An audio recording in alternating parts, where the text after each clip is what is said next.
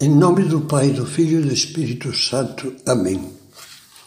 Vinde, Espírito Santo, enchei os corações dos vossos fiéis e acendei neles o fogo do vosso amor.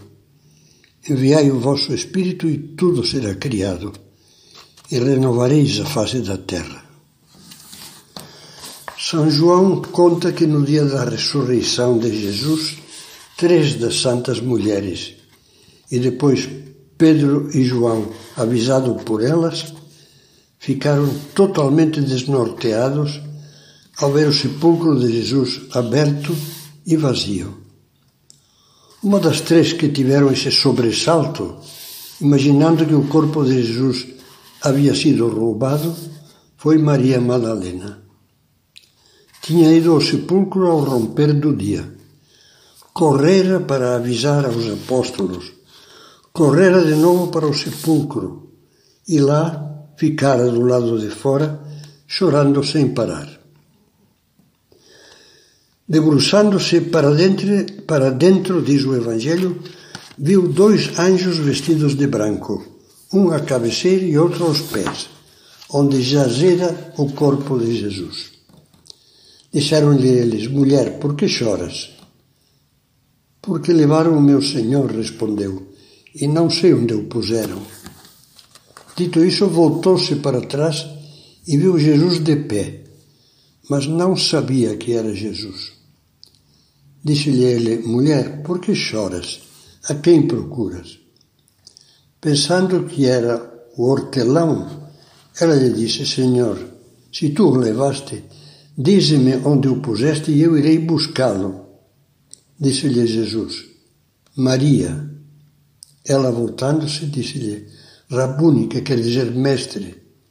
Jesus disse-lhe: Não me segures. Vê-se que se tinha agarrado aos pés de Nosso Senhor.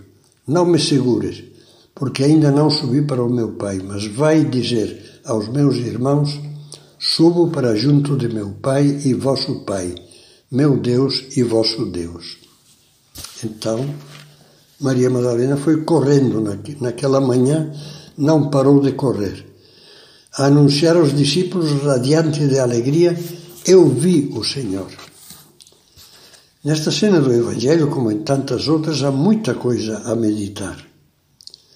Agora colocarei o foco apenas nestas palavras de Maria Madalena.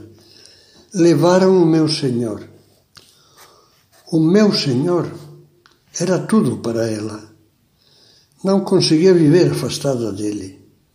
Estava disposta a procurar o cadáver de Jesus. Eu irei buscá-lo para completar as últimas honras fúnebres que na tarde de sexta-feira não lhe tinham podido prestar, porque já começava o repouso sabático.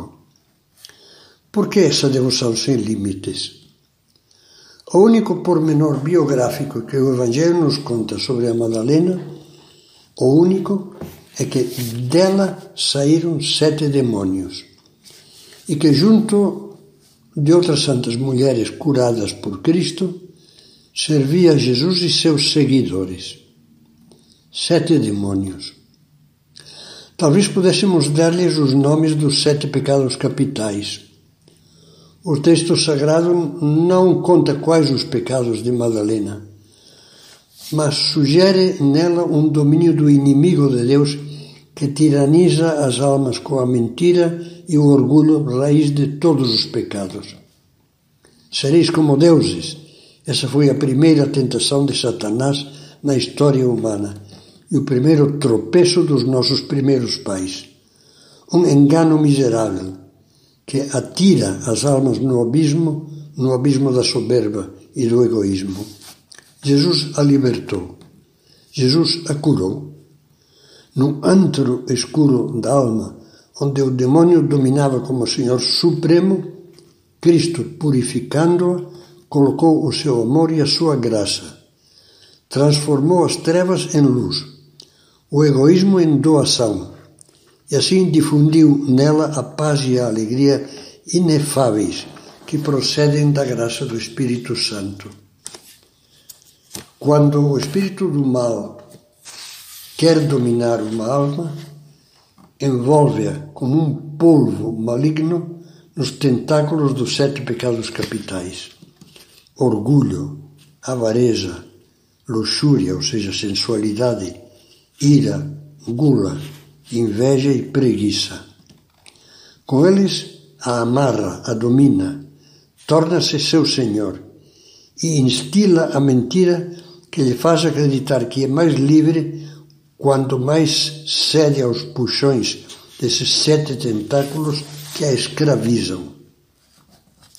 Quando a alma abre os olhos e cai em si, se pede perdão e estende as mãos para Cristo, é libertada das correntes desses sete pecados e ganha as asas das sete virtudes: fé, esperança e caridade, virtudes teologais e as outras quatro: prudência, justiça, fortaleza e temperança, as virtudes cardeais.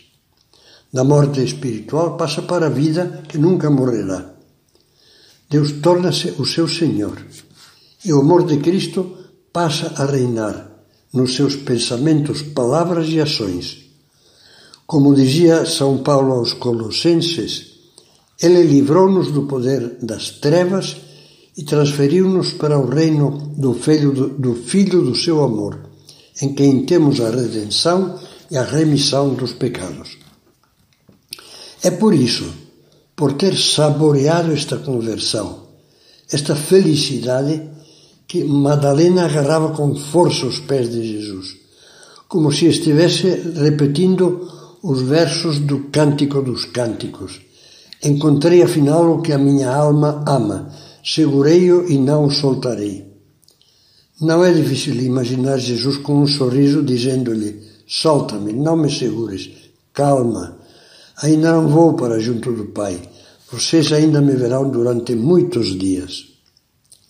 E agora, Cristo vivo olha para nós, para você, para mim, como olhou para Maria Madalena e nos pergunta: Qual é o teu Senhor? Quem é que domina os teus pensamentos, os teus desejos, a tua imaginação, os teus anseios para o presente e para o futuro? Será que é o egoísmo, esse polvo que asfixia?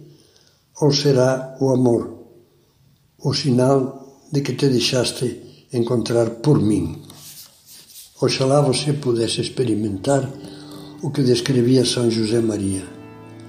A alma rompe a cantar, porque se sente e se sabe olhada amorosamente por Deus a todas as horas.